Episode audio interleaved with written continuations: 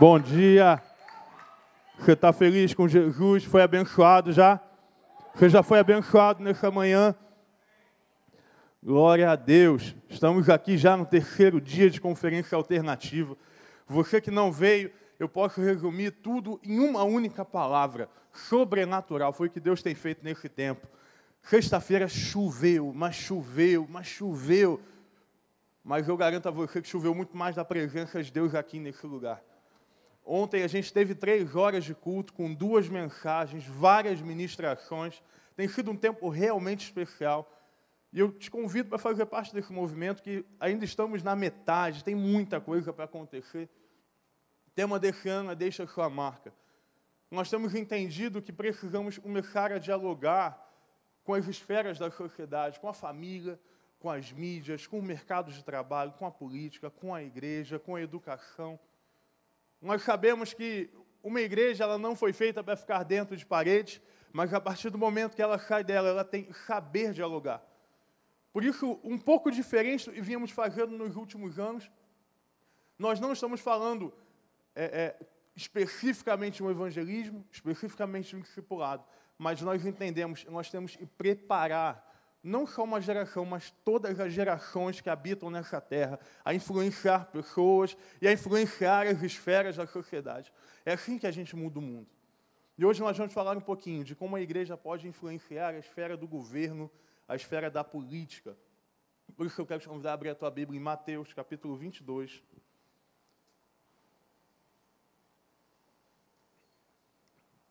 Mateus capítulo 22 versículo 16.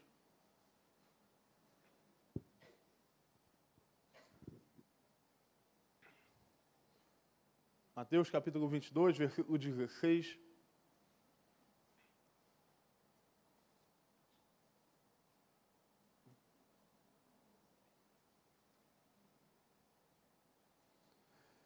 Enviaram-lhe seus discípulos juntamente com os herodianos que lhe disseram: Mestre, sabemos que és íntegro e que ensinas o caminho de Deus conforme a verdade. Tu não te deixas influenciar por ninguém, porque não te prendes à aparência dos homens. Então diga-nos, pois, qual é a tua opinião? É certo pagar imposto a César ou não? Mas Jesus, percebendo a má intenção deles, perguntou: Hipócritas, por que vocês estão me pondo à prova? Mostrem-me a moeda usada para pagar o, o imposto. Eles lhe mostraram um denário e lhes perguntou: De quem é esta imagem em sua inscrição? De César, responderam eles. E ele lhes disse: Então deem a César o que é de César e a Deus o que é de Deus. Você pode orar mais uma vez comigo? Senhor, nós te agradecemos porque o que lemos não é a palavra de homem. Te agradecemos porque o que lemos não é uma palavra temporal, mas é uma palavra atemporal. Te agradecemos, Deus, porque nós lemos uma palavra que não define partidos, uma palavra não define ideologia, mas uma palavra que define o teu caráter, uma palavra que define quem o Senhor é. Por isso nós pedimos, Deus, essa manhã, faça presente no meio de nós, quebra aquilo que não vem do Senhor, que os nossos ouvidos estejam abertos. Não é que algum homem vai falar, mas aquilo que a tua palavra nos trará nessa manhã. Nós oramos no nome de Jesus. Amém. Acabamos de ler um texto em que os religiosos, mais uma vez, como era de costume no Novo Testamento, vão confrontar Jesus, mas dessa vez com uma pergunta, um caráter político, um caráter ideológico. Naquela altura, o mundo era governado pelo Império Romano. Império governou por aproximadamente 500 anos. Não foi só um grande império, como foi o maior império. Não foi só um império poderoso, como foi o mais poderoso era um império que tinha cultura, tinha religião, tinha um poder bélico inigualável e um poder territorial que jamais havia sido visto. Controlavam tantos territórios através da chamada Pax Romana, um sistema de governo baseado na violência, onde a paz, palavra pax em latim, ela acontecia debaixo da cruz, onde era costume, ela acontecia debaixo das chicotadas, debaixo das prisões, debaixo das feras. Era uma paz muito, muito, muito falsa. na verdade, se tratando de um regime de controle extremamente autoritário. A moral do Império Romano talvez não fosse nem de perto uma boa moral. Peças com conteúdo pornográfico eram normais nas suas exposições de arte. Era cotidiano o relacionamento sexual dos adultos com adolescentes. Dizia a cultura que relações sexuais eram boas homem com homem, mulher era para procriação. Era uma cultura completamente devastada pelo pecado. Matar era algo extremamente corriqueiro. A religião romana, inúmeros inúmeros deuses. E uma das formas de controle que, que Roma tinha era fazer o seguinte: após dominar um espaço, ela pegava os deuses daquela região e agregava ao seu rol de deuses. Ou seja, ela não subjulgava os deuses da região, mas ela os puxava. Mas, acima de tudo, havia um maior Deus de todos: o Augusto Romano, o imperador. Numa forma de controle político, todo o império romano, então, era obrigado a se, a se prostrar diante do imperador. A maioria dos povos não via muito problema, pois já eram povos com vários deuses. Entretanto, o judaísmo que adorava um Deus, ao Deus verdadeiro, não podia se corromper a isso. Por isso o judaísmo foi tão perseguido. Por isso o judaísmo foi tão marcado.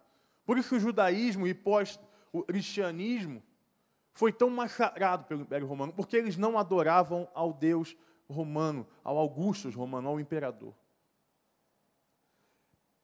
Então aqui entre nós, nós falamos de política hoje, nós dizemos que vivemos um sistema corrompido e vivemos.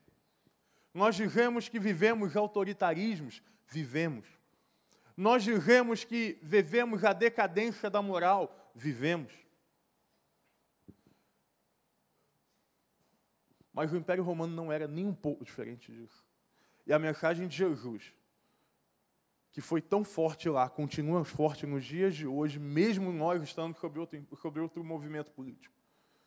Por isso que quando nós lemos esse texto, nós temos que ter esse pano de fundo e assim é a Bíblia. Se eu leio ela separada, talvez eu encontre várias e várias justificativas, mas eu leio na pregação expositiva do Evangelho, a exposição vai fundo no texto, sabe? E qual então o movimento político que nós vemos hoje? Vemos, muitos têm chamado de Nova República uma república que, após as manifestações na presidente Vargas, começou a ser configurada. O povo começa, então, através do movimento de mídia social, a causar um diálogo político, a tal ponto que nas últimas eleições vemos o nosso atual presidente ser eleito basicamente por movimentos de mídia social, porque não havia outro caminho para aquele momento. A nova república é uma república onde todos têm opinião, onde todos têm espaço de diálogo, é onde todos nós somos chamados a dar uma resposta. Você pode achar e pensar que você não tem a ver com política, que a política não é algo ao qual você se interessa, que a política não é um assunto que você tem muita paixão. Mas eu queria te trazer a realidade de que, num contexto de nova república, você vai ser chamado, você vai ser desafiado a todo tempo dar uma resposta. Em todo tempo, você será no teu trabalho, no lugar que você estuda, dentro da tua casa, desafiado a dar uma resposta. O problema é que muitas vezes a resposta que nós damos não tem a ver com a resposta que a Bíblia dá. Estamos cheios de opinião, estamos cheios de pontos teóricos, estamos cheios de argumentações sociais, mas a nossa geração de igreja muitas vezes está vazia daquilo que o próprio Jesus falou. Nós temos muitos argumentos por que votar em tal, por que votar em tal, mas nós temos pouco argumento de por que proclamar Jesus no meio da política. Sabe o que me entristeceu nas últimas eleições? Facilmente você lia o nome dos candidatos, muito mais do que você lê o nome de Jesus. Mas assim como houve no Império Assim como o cristianismo experimentou, a resposta política para o Brasil não é esquerda, não é direita, chama Jesus. A resposta política do Brasil ela é do alto, ela não vem das laterais. Por isso nós precisamos conversar sobre isso. Nesse texto, os religiosos vão, confrontam Jesus. E Jesus, sabiamente, com a sabedoria do alto, a sabedoria de Deus, dá uma resposta surpreendente à qual eu quero me ater. Pega sua moeda, de quem é o rosto, está nela de César, então dê a César o que é de César e a Deus é de Deus. Podemos tirar pelo menos três lições dessa frase, dessa pequena frase. Primeira lição, Jesus nos ensina: a adoração verdadeira é somente a Deus. A adoração verdadeira é somente a Deus. O Augusto Romano, o imperador, ele era cultuado, como a gente estava falando mas ele não era o Deus verdadeiro, porque esse Augusto ele era morto constantemente. Roma ela tinha uma troca de imperador muito forte, porque um imperador já queria matar o outro para assumir o lugar. Mas nós adoramos a um Jesus que morreu, mas ao terceiro dia ressuscitou. Ele não é igual ao Augusto Romano. Ele não é igual a nenhum tipo de presidente. Ele está acima de tudo e acima de todos. Ele é o Verbo que se fez carne. Ele é aquele que criou todas as coisas. É aquele que fez os sistemas de governo como ele quis. Os cristãos no Brasil, nós, como Igreja do Rei, nós, como Igreja Evangélica Brasileira, precisamos pregar mais sobre Jesus e menos sobre os nossos candidatos. Precisamos aprender a pregar mais sobre Jesus e menos sobre os homens. Você pode então estar perguntando na sua cabeça, mas calma, pastor, eu não preguei sobre os homens. Os homens foram capazes de separar irmãos da mesma igreja. Não, não aqui, no Brasil. Irmãos, presidentes, candidatos foram capazes de dividir opiniões de trazer brigas. Pessoas passaram a levantar bandeiras. Eu lembro que, por um lado, e eu quero pedir essa licença, para ser muito transparente, como é o meu jeito de ser, nós vemos um ex-presidente, senhor Luiz Inácio Lula da Silva, dizendo, e ao ser preso, que o povo ficasse tranquilo, porque todos nós levaríamos um pouco de Lula dentro de nós.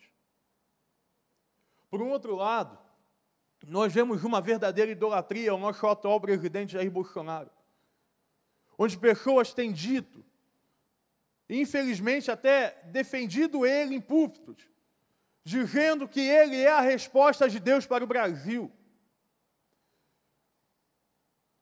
Meu irmão, o nome disso, na minha Bíblia, eu não sei na sua, mas é idolatria. Na minha Bíblia, eu não sei na sua, o nome disso é adorar a um Deus falso. Quando eu digo que um homem é a resposta para o Brasil, quando eu digo que um homem estará presente dentro de muitos, eu estou colocando esse homem no lugar de Deus, eu estou destronando Deus, que é aquele que sim deixa o Espírito Santo dentro de nós, que é aquele sim que é a resposta do Brasil. Eu estou tirando ele de lugar e estou colocando homens isso é idolatria. A forma como muitas vezes nós conversamos sobre esse assunto, delicada, com medo, se torna, infelizmente, quase um movimento idólatra dentro das nossas igrejas. Nós não podemos permitir que eles roubem o lugar de Deus nas nossas vidas. A nossa esperança está no Senhor, que fez o céu e a terra. É só nele. De onde vem o meu socorro? Vem do Senhor. Se eu coloco a minha esperança em homens, eu tenho uma triste realidade, ela morrerá em qualquer momento, porque é maldito do homem e confia no coração do homem.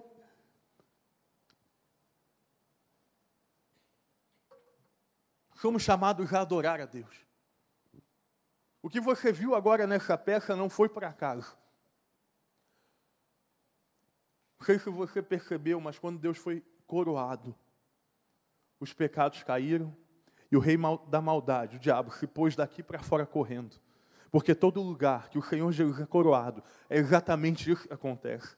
Porque quando Jesus é coroado, não há ninguém, não há nada que possa mudar essa realidade. Estamos falando de um Deus verdadeiro. Um Deus que não é corrompido por sistema político, um Deus que não corrompe, mas um Deus que inspira, que levanta, que capacita uma igreja para influenciar a esfera política. Somos chamados a adorar esse Deus o tempo todo. No último, na última quinta, eu pude falar um pouquinho, nos celebrando a respeito do poder da adoração. Eu contava uma experiência que alguns preletores que estão vindo aqui passaram também. Inclusive, o Gabriel, filho do pastor Wander, estava presente no movimento chamado Descende, que é um movimento, uma conferência organizada por brasileiros lá na cidade de Orlando.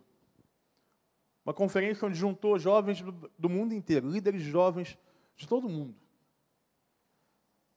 buscando o envio, buscando enviar esses jovens para influenciar as esferas da sociedade, assunto que todas as juventudes do mundo têm falado. Em um determinado momento, eu vi no vídeo e a minha credulidade me fez conferir. Pedir perdão a Deus por isso. Eles ministravam uma música, o grupo de louvor da Bethel Church ministrava uma música naquele lugar. E a música, a tradução dela dizia: faz chover, faz chover, faz chover. Faz chover um avivamento sobre nós. A música dizia. Meu irmão, nesse exato momento, no vídeo, nós começamos a ver uma chuva caindo sobre aquele lugar. E eles cantavam e a chuva caía. Coincidência, ok. Eles acabam de cantar toda a chuva havia cessado. A chuva durou durante a música. É o que a gente via no vídeo. Primeiro dia, o pastor Geraldo da Igreja do Amor teve aqui na sexta-feira. Ele estava lá. Eu perguntei, pastor Geraldo, o que aconteceu? Enquanto o grupo Bethel cantava, começou a chover. Quando eles pararam, acabou a chuva. Pastor Flavinho teve ontem. Pastor Flavinho, o que aconteceu? Enquanto o grupo Bethel cantava, chovia. Quando eles pararam, acabou. Pastor Juan, que vai vir na terça-feira, eu liguei para ele. O que, o que aconteceu?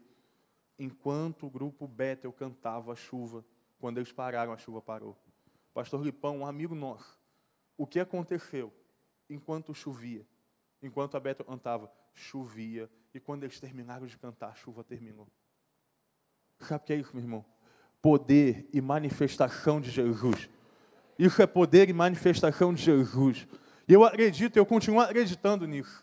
Eu acredito que quando nós entronizamos o Senhor, quando nós adoramos a Deus, as muralhas elas caem. Tem sido o foco da minha mensagem durante tanto tempo, durante tantos anos, o Senhor tem me enviado a pregar isso. Em Jericó, Josué precisou adorar a Deus para as muralhas caírem. Quando nós adoramos ao Senhor, as potestades desse mundo elas caem e elas perecem, porque só o Senhor é digno de ser exaltado e a adoração tem esse poder. Por isso nós, como igreja brasileira, precisamos adorar ao único Rei dos Reis, Senhor dos Senhores. Segundo ensinamento desse texto. Primeiro, nós somos chamados a adorar somente a Deus. Segundo, nós somos chamados a purificar a nação brasileira. Nós somos chamados a purificar a nação brasileira. Jesus poderia ter respondido muitas coisas sobre aquela pergunta.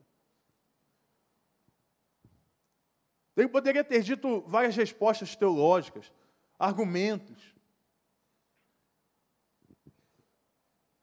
Mas ele respondeu mostrar que aquelas moedas, elas fazem parte de algo, sim. O imposto ele deve ser pago, sim. Mas que aquelas moedas não ilustram quem é Deus, mas a igreja, essa tem o papel de revelar quem é Deus. Por isso eu dou a César e a de César, mas eu entrego a Deus o que é de Deus. Eu não creio, meu irmão, em ninguém que é chamado para a política. Eu não acredito nisso. Eu não acredito que alguém vai ser chamado para ser um político. Eu não acredito que alguém é chamado para ser um artista. Eu não creio que alguém seja chamado para ser um youtuber. Eu não creio nisso. Eu creio que nós, todos nós, temos um único chamado: ir por todo o mundo, pregando e discipulando, batizando em nome do Pai, do Filho e do Espírito Santo. E aí, se Deus envia para a política, se Deus envia para a arte, se Deus vai enviar para a mídia, isso é com Ele, mas você e eu somos responsáveis pela pregação do Evangelho. Nós não podemos negligenciar isso. A igreja ela precisa ser a esperança do mundo. Como o pastor Bill Hybels tanto falou, a igreja local, ela é a esperança do mundo. Foi ela quem Deus colocou para brilhar nesse mundo. Nós não somos, nós não somos, é, não viemos depois de políticos, nós não somos frutos de um sistema político, mas nós somos frutos de um amor e de uma graça que nos, nos salva, que nos envolve, que deixa uma marca em nós. Nós precisamos compreender que nós somos chamados cristãos. Antes da tua preferência política ou da tua ideologia, você é chamado cristão. Nós não podemos entrar nessa de defender a esquerda, a direita, seja lá o que for com a Bíblia. Mas nós precisamos entrar naquela que Deus amou o mundo de tal maneira que deu seu Filho unigênito para que todo aquele que nele não pereça, mas tenha vida eterna. Mas a gente precisa continuar lendo o texto que diz: O Filho do Homem não veio para condenar, mas veio para salvar. Quando nós falamos de tantos movimentos, irmão, eu sou pastor de jovens, eu tive que dar muita resposta. Nós tivemos que dar muitas respostas. Nos jovens e adolescentes, as coisas são muito mais inflamadas. As brigas são muito maiores. Os questionamentos, eles vêm com força. Por causa da paixão. Eu lembro de um momento em que a gente levantou lá na tenda a bandeira do Rio de Janeiro e eu disse: se você for mais apaixonado por um candidato do que por Jesus, essa bandeira continuará sendo manchada de sangue todos os dias a paixão que arde em nós, o envolvimento. Sim, nós temos que nos interessar a política, nós devemos, é um papel de cidadania. Nós temos que acompanhar os nossos candidatos, nós temos que estar presente vendo tudo o que está acontecendo. Mas eu preciso lembrar que não é papel do candidato mudar a realidade do Brasil, é, a minha, é o meu papel, é o meu chamado, é a minha vocação. A quem dera que cada um de nós, nesse auditório, tivéssemos essa verdade estampada em nosso peito. Se todos nós tivéssemos estampadas a realidade de que está em nós o peso por mudar o Brasil, nós sairíamos daqui e em um ano veríamos o Brasil completamente transformado por Jesus. Quando a Bíblia diz, em Atos capítulo 1, versículo 8, e descerá poder sobre vocês, Jesus diz isso, para pregar o Evangelho em Jerusalém, Samaria. A palavra poder é uma palavra grega chamada dínamos. Sabe o que significa dínamos? Dinamite. Então o texto, na versão mais crua dele, e descerá uma dinamite sobre vocês se você é salvo, remido pelo sangue de Jesus, está dentro de você a dinamite capaz de implodir o sistema corrupto do Brasil. Está sobre você a força que derruba as potestades dessa nação. Está sobre você a responsabilidade e a resposta de salvar o Brasil. Muitos de nós têm preferido até deixar esse país, eu não discuto os argumentos. Mas nós não podemos achar que a resposta de tudo é olhar para trás. Porque eu, eu, Guilherme, eu tenho um entendimento muito forte. Se eu nasci no Brasil, é nesse país que eu vou morrer, buscando um avivamento. Eu posso morrer sem ver o avivamento, mas eu vou morrer buscando esse avivamento de Deus, porque foi aqui que Deus me plantou. E eu lembro no meu chamado ao ministério, eu falei, Jesus, eu vou, mas eu só vou. A gente bota condição, né? Eu só vou se for para experimentar poder e milagre teu no meio de uma geração. Eu tenho me esforçado por isso, eu tenho sangrado, chorado por isso. Eu entendi que eu precisava pagar um preço até mais alto do que aquele eu deveria pagar.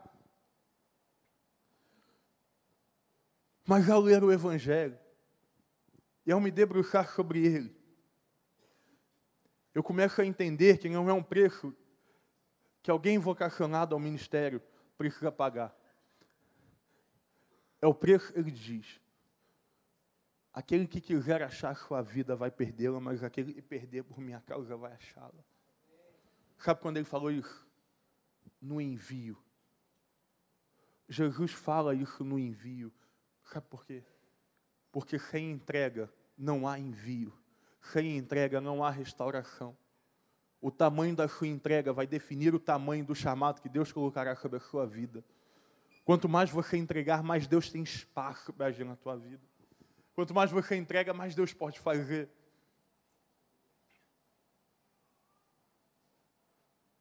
Nós precisamos revelar a graça de Deus. E, em um mundo com tanta violência, a graça de Deus tem se perdido. Deixa eu te explicar aqui, a graça de Deus, ela é a exclusividade do cristianismo. Nenhuma religião no mundo prega sobre a graça. Nenhuma. Nenhuma diz assim, olha, você pecou, mas o seu Deus pagou o preço para te reconciliar. É o contrário. Você pecou e agora paga o preço para se reconciliar com Deus. Mas infelizmente nós temos perdido a graça da nossa mensagem. Sabe, ontem eu chorei, chorei de verdade. Enquanto eu passava o Instagram, aparece a, aparece a notícia de o neto do, nosso, do, do, do de Lula, ex-presidente do Brasil, havia morrido. Eu tenho mania de, quando eu vejo as notícias, eu leio os comentários para ver como é que está. Como é que está isso na, na, cabeça do povo. Deixa eu te contar aqui, só entre nós, está gravando, mas só entre nós. Sabe por que, que os evangélicos brasileiros responderam? O juízo do Senhor está caindo sobre ele. Sabe o que os evangélicos responderam? O Senhor, o meu Deus, é a justiça. Sabe o que eles responderam? Está caindo sobre o Lula o pecado de tudo que ele fez. Meu irmão, se cai sobre o Lula o pecado de que, o, o peso do pecado dele, para que Jesus serviu? Se sobre o Lula está o peso do seu pecado. A Bíblia não tem valor. Por isso nós não podemos pregar e deixar de pregar a graça de Deus. Não importa se para algum deputado que prega uma afetividade, não importa se é para um ex-presidente corrupto, não importa se é para alguém que quer fechar a igreja, até aqueles que querem fechar a igreja são dependentes da graça de Deus e merecem ouvir dessa graça. Eu preciso olhar pessoas que muitas vezes nós odiamos. Novamente, eu vou ser muito direto a você. Pessoas como os cristãos têm mania de jogar pedra, como Jean Willis. Eu sei o que ele fala. Eu tenho convicção do que ele fala mas eu tenho a convicção maior no que o meu Deus fala, que Ele é um filho de Deus que precisa da graça e do amor, que eu não posso ficar pensando em como atacá-lo, mas eu tenho que pensar como eu ganho esse homem para Jesus. É isso que eu tenho que pensar, é nisso que eu preciso viver.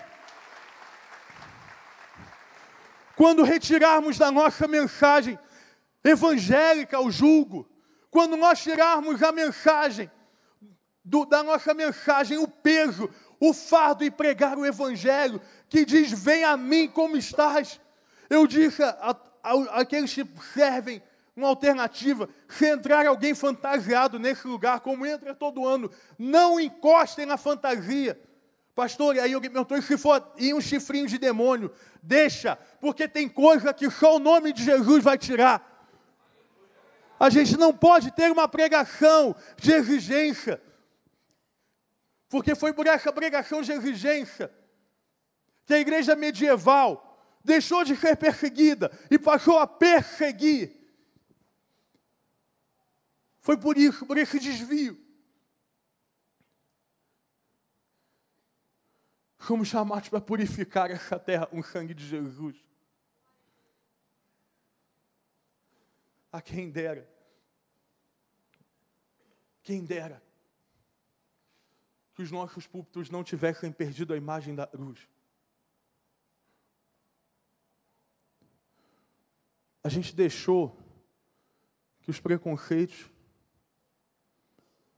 que o medo de parecer uma igreja católica, eu digo, digo isso historicamente, tá? não estou dizendo a, a, a, essa igreja ou a nenhum tipo de igreja. Historicamente foi o que aconteceu. Nós tiramos a cruz de trás, para não parecer com A ou B. Mas quando nós tiramos a cruz de trás, nós tiramos das costas do pregador a mensagem que ele deveria pregar. Como igreja brasileira, nós precisamos pedir perdão a Jesus, porque nós retiramos a cruz da mensagem. Nós pregamos um evangelho sem cruz, sem entrega, sem graça.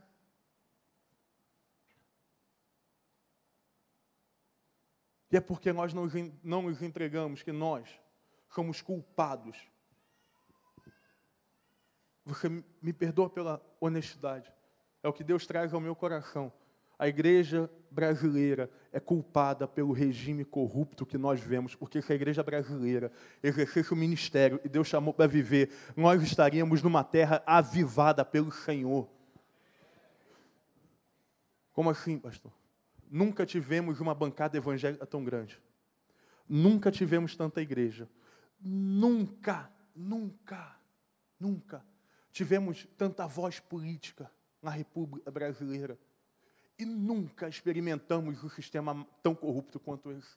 Algo está errado. Algo precisa mudar.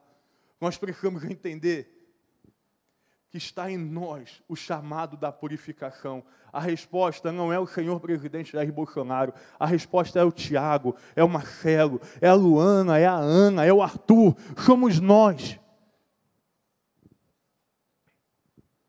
E por último, Ministério de louvor pode vir subindo. Nós somos chamados a exercer o nosso, a nossa voz profética na nação. Somos chamados a exercer uma voz profética. Ser um profeta é ser um porta-voz. Profeta, talvez, na maior da maior da tradução mais exata, seja porta-voz de Deus. Profeta não é adivinhar o futuro e não é sair por aí dando profetada. Deixa eu lhe ensinar algo nessa manhã. Todos nós somos chamados ao ministério profético. Você é chamado por Deus ao ministério profético. Sabe o que é o ministério profético? Ser um porta-voz do Senhor nessa nação. Isso é o ministério profético. O profeta ele aponta os erros, como Natan fez com Davi. Nós precisamos nos levantar e apontar os erros da nação. Cristo redefine quem é César. No entendimento da teologia, no diálogo político. Esse texto diz que Cristo redefine César. Na autoridade de Jesus e com uma voz profética, com um chamado profético, nós vamos redefinir a história da política brasileira, denunciando os pecados dela. Mas, como profetas, precisamos anunciar a redenção. Que redenção é essa? Que redenção há? para tantos presos na Lava Jato? Que redenção há para pessoas que matam as outras pessoas por interesse político? Que redenção há nessa podridão humana que nós vemos na política brasileira? Qual é a redenção desse governo? Qual é a redenção desse sistema? Certamente ele tomou sobre si as nossas enfermidades e sobre si levou as nossas doenças. Contudo, nós o consideramos castigado por Deus e por Deus afligido e atingido, mas ele foi transpassado por causa das nossas transgressões, foi esmagado por causa das nossas iniquidades. O castigo que nos trouxe a paz estava sobre ele, e pelas suas feridas fomos sarados, fomos sarados. A redenção para essa nação está aqui em Jesus. Nós fomos e seremos sarados. Mas aonde estão os profetas que vão pregar isso ao mundo? Aonde estão aqueles que vão se levantar? Não como um grupo de religiosos, mas como um grupo de filhos de Deus, queimando, ardendo como uma tocha humana. Eu lembro quando Nero falava, esses cristãos, malditos cristãos, quanto mais eu mato, mais eles crescem. Porque quando nós, cristãos, odiados por muitos e amados por Deus, tomamos a nossa cruz. Quando você e eu tomamos a nossa cruz, o poder da ressurreição de Deus está sobre nós. Porque quando eu tomo a minha cruz, eu entendo o que é ser um crente de verdade. Mas olha para mim. Tomar a cruz tem a ver com renúncia. Tomar a cruz tem a ver com entrega. Algo que eu costumo contar. Os romanos diziam que a própria palavra cruz deveria ser banida da boca de um cidadão romano de bem. A cruz ela era maldita. Sabe quem estava na cruz? Os piores era a quinta, a pior condenação do Império Romano.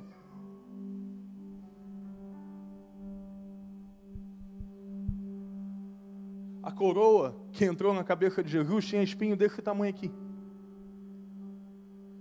Pegando no couro cabeludo, os médicos sabem a quantidade de sangue que tem aqui. Os pregos não pegavam a mão, pegavam aqui.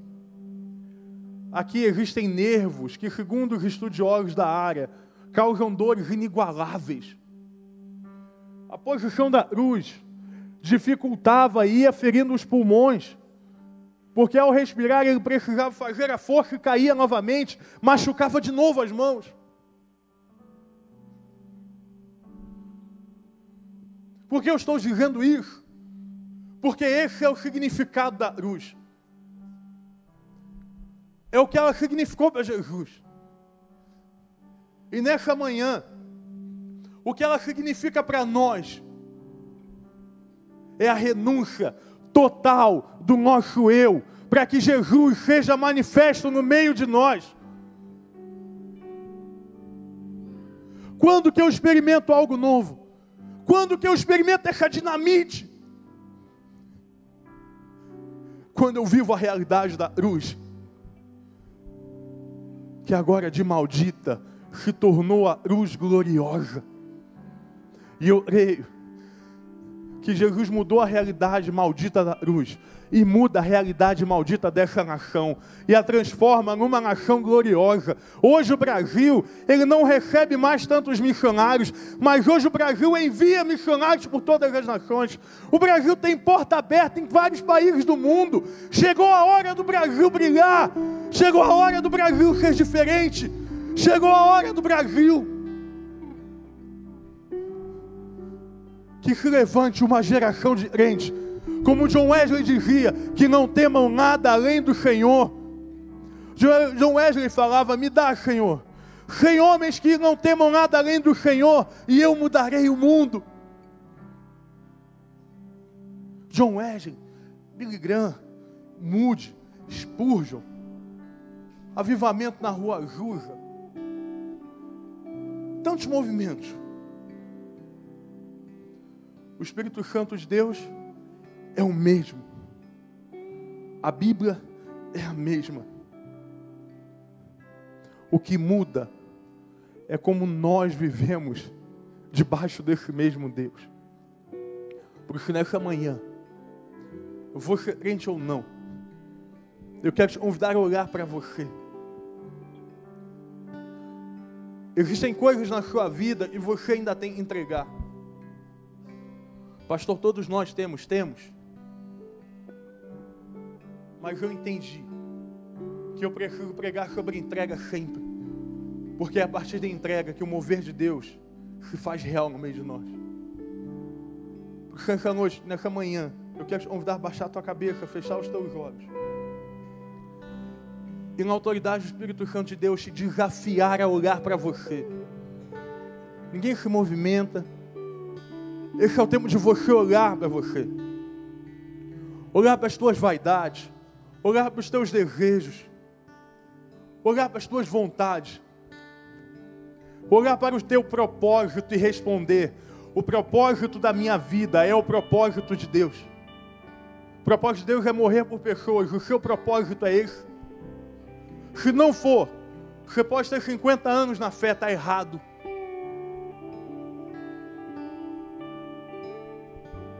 Se o seu propósito não for se doar por pessoas, como um dos pastores dessa igreja, na autoridade do Espírito Santo de Deus, eu te digo: você precisa mudar a tua vida hoje.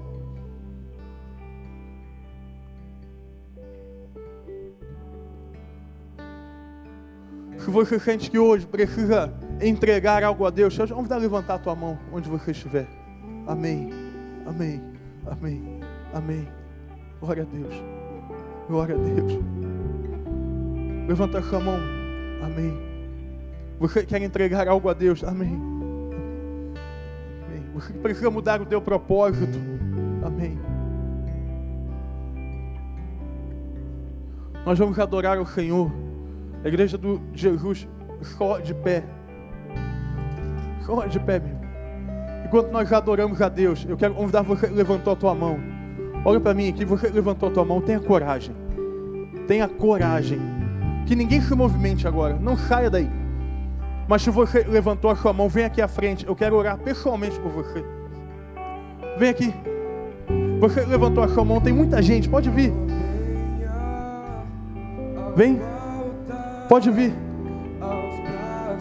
Vem cá, tem muita gente aí, tem gente aqui. Não importa a sua idade, não importa quanto tempo você está aqui, mas vem cá. É importante que você venha. Isso é simbólico, o símbolo marca. Você precisa vir aqui, vem cá. Que a igreja de Jesus o adore nessa manhã. Vem.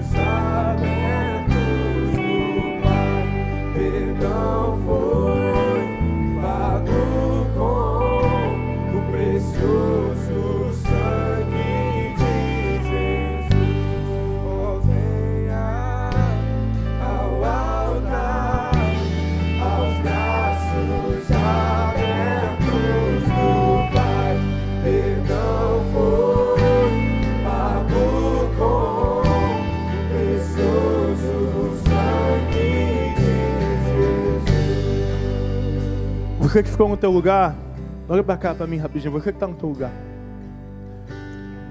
Todas as vezes que esse movimento acontece, é uma batalha espiritual. Efésios 6 diz que nós não lutamos contra carne nem sangue, mas contra potestades. E sabe o que acontece nesse momento? O Senhor Deus está sendo coroado nessa hora. O Senhor Deus está sendo coroado na vida dessas pessoas. E eu prefiro de gente aqui que seja profeta de Deus na vida deles. Tem muita gente aqui que não tem ninguém do lado. Então eu quero te convidar em nome de Deus, sair do seu lugar, você que está aí, e vir ser profeta de Deus sobre a vida dessas pessoas. Se tem alguém crente, selado pelo Espírito Santo de Deus, que você saia do seu lugar e venha abraçar alguém aqui. Porque essas pessoas precisam de palavra, elas precisam de profecias, elas precisam de libertação, elas precisam de cura. Nós vamos cantar e eu preciso da sua ajuda, que você venha até aqui.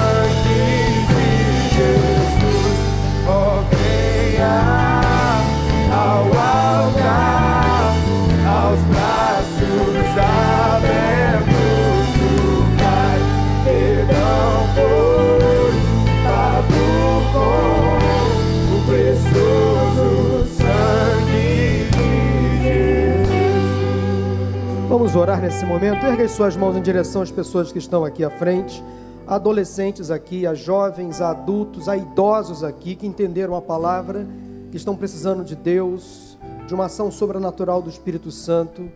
Vamos pedir que o Senhor marque a vida dessas pessoas nesta manhã. Deus e Pai, te agradecemos, Senhor, por esta palavra pregada que veio do teu trono, da tua graça para cada um de nós nesta manhã. Pedimos a Deus em especial para as pessoas que ouviram este apelo, que estão aqui diante da tua presença, humilhadas, muitas delas chorando, precisando, Deus, da tua graça, da tua bênção, do teu toque. Pedimos a Deus que elas sejam agora marcadas pelo teu Espírito Santo. Se alguém aqui se convertendo a Deus, que sejam batizadas pelo Espírito Santo de Jesus nesta hora. Se alguém aqui se arrependendo dos seus pecados, sejam perdoados em nome de Jesus. Se alguém aqui, ó Deus, consagrando suas vidas, ó Deus, no teu altar, na tua presença, que elas sejam fortalecidas, empoderadas pelo teu Espírito Santo, para que elas possam sair por essas portas proclamando o Evangelho de Cristo Jesus, marcando esta sociedade, influenciando esta geração, nos lugares onde elas estão posicionadas, Senhor, seja na escola, nas universidades, nas empresas públicas e privadas, Senhor. Ó Deus, em cada esfera de atuação, que Teu Espírito Santo possa usar essas pessoas para a glória do Teu nome. Precisamos, ó Deus, de pessoas usadas pelo Teu Espírito Santo nesta sociedade para fazer a diferença neste tempo. Ó Deus, retira do meio de nós toda indiferença, todo ódio, todo preconceito.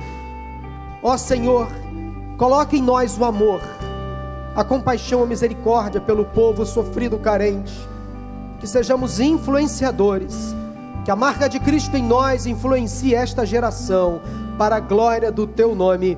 Oramos em nome de Jesus. Amém, amém, amém. Aplauda ao Senhor. Deus seja louvado.